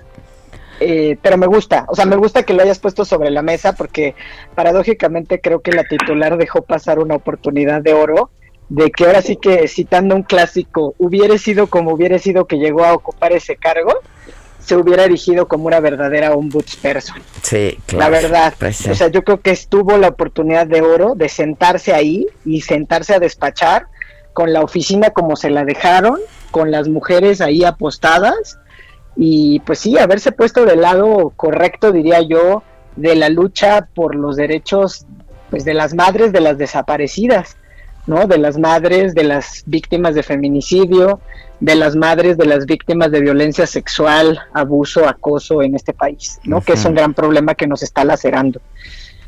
Eh, sí, yo creo que hay muchísimo de dónde reflexionar en, este tema y de hecho a mí me gusta mucho ahorita que estabas diciendo, no sé si ya, que, dices que siga ficheras, no sé si están siguiendo, pero por ejemplo en Instagram seguir a Andrea Murcia, y eh, pues esta fotoperiodista ha documentado a través de unas imágenes que son poderosísimas la toma de la CNDH desde el viernes, ¿no? Y yo creo que es difícil no sentir la piel chinita nada más cuando las ves eh, y cuando escuchas los reclamos y cuando pues haces este zoom para ver qué es lo que están pidiendo estas madres, ¿no? Eh, yo creo que durante muchos años las mujeres en este país han actuado por los cauces de la legalidad pidiendo justicia.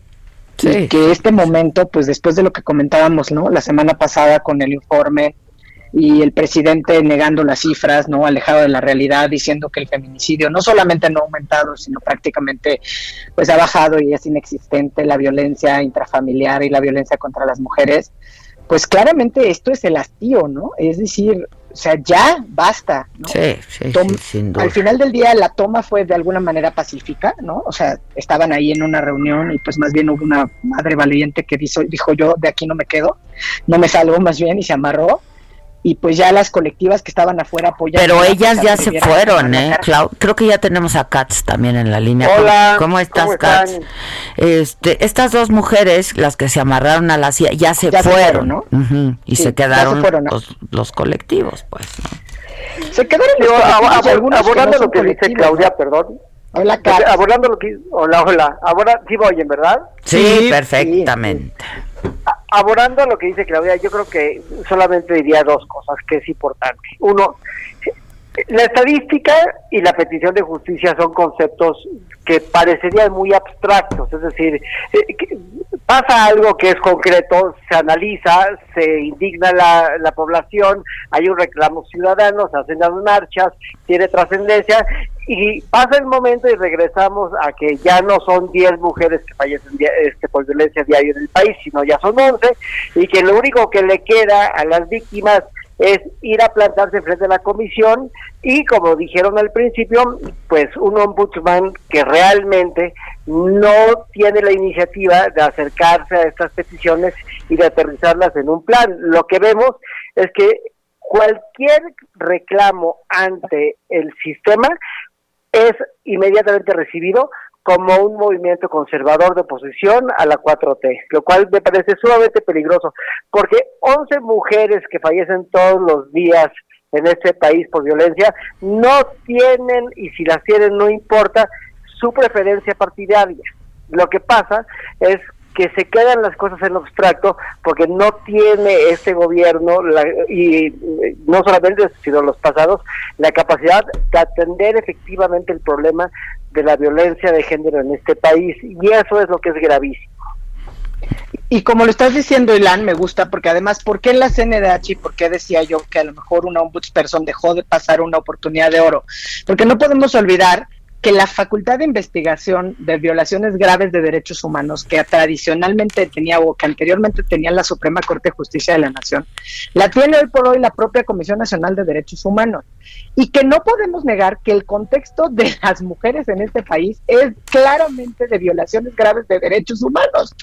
¿no? Como de, de quiénes, pues de las mujeres. Entonces, imagínate una escena de la donde la, la ombudsperson, que además haciendo valer de su propia historia, ¿no? O sea, hermana de un desaparecido, hija de una luchadora social, hija de una madre que ha estado siempre en la lucha, eh, pues en teoría de los derechos humanos eh, de las personas desaparecidas en este país, ¿no? Ya sea la guerra sucia, eh, por trata, no sé, lo que sea. Imagínate que hubiera llegado, se sienta a despachar en la oficina y dice que se quede todo así intervenido y vamos a empezar a investigar este contexto de violaciones graves de derechos humanos.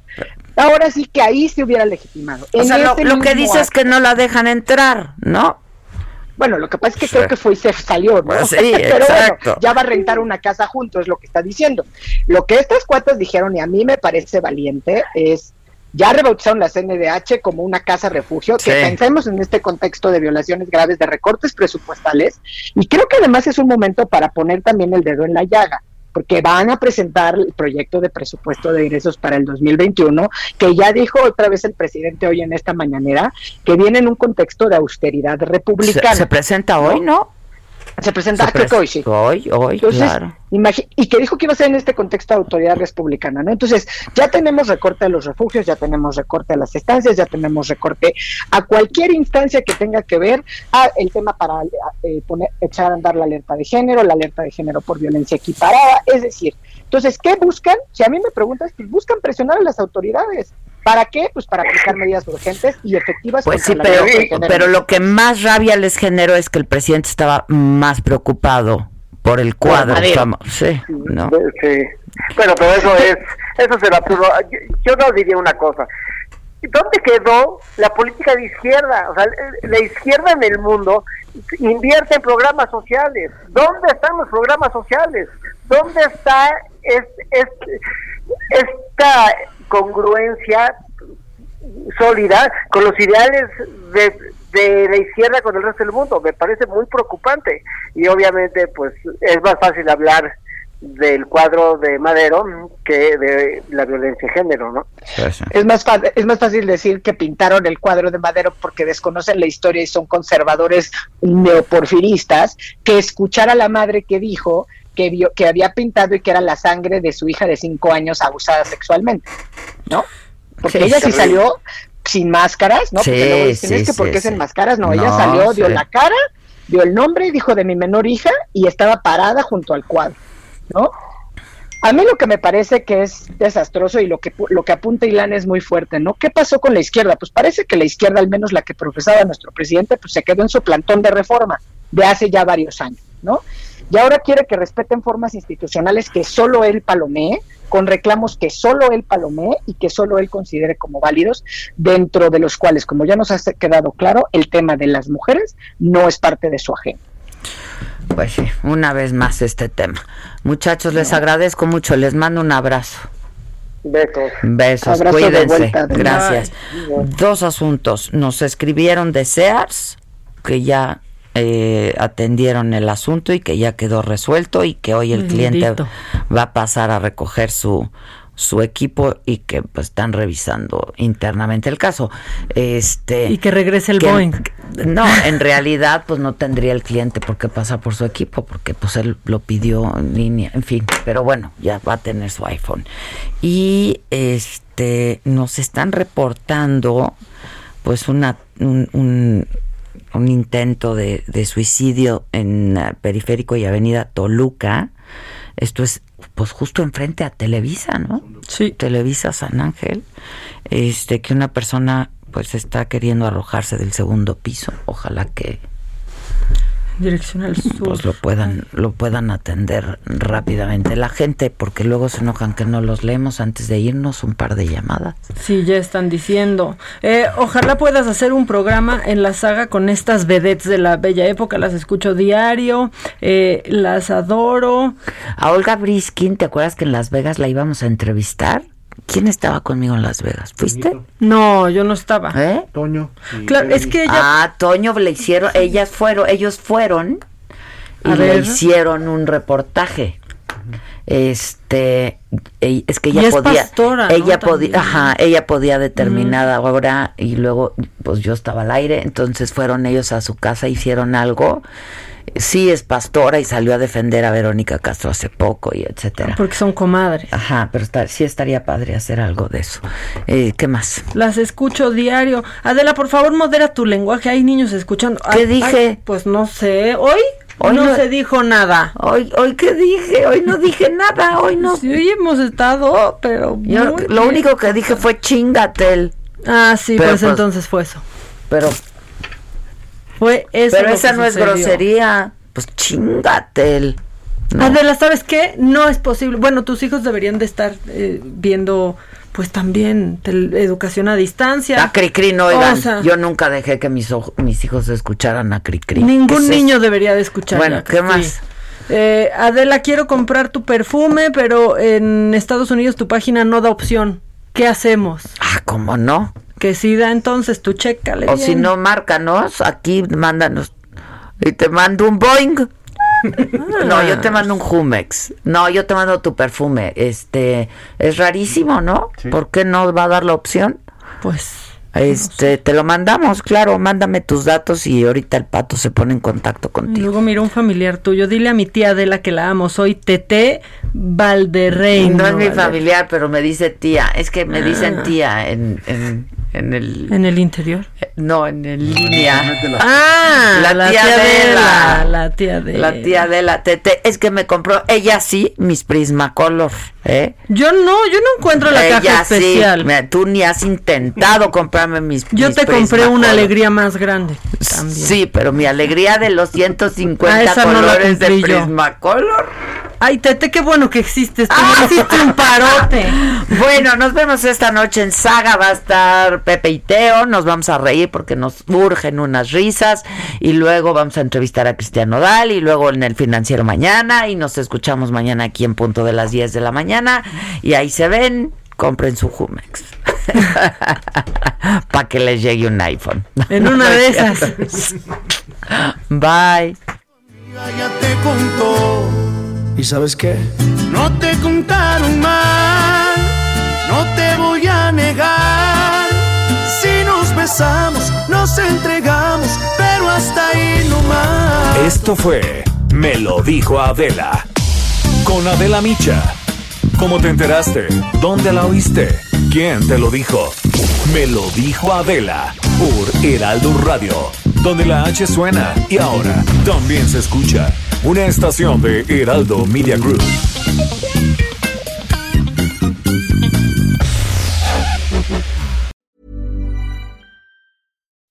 When you make decisions for your company, you look for the no-brainers. If you have a lot of mailing to do, stamps.com is the ultimate no-brainer. Use the stamps.com mobile app to mail everything you need to keep your business running with up to 89% off USPS and UPS. Make the same no-brainer decision as over 1 million other businesses with stamps.com. Use code program for a special offer. That's stamps.com, code program.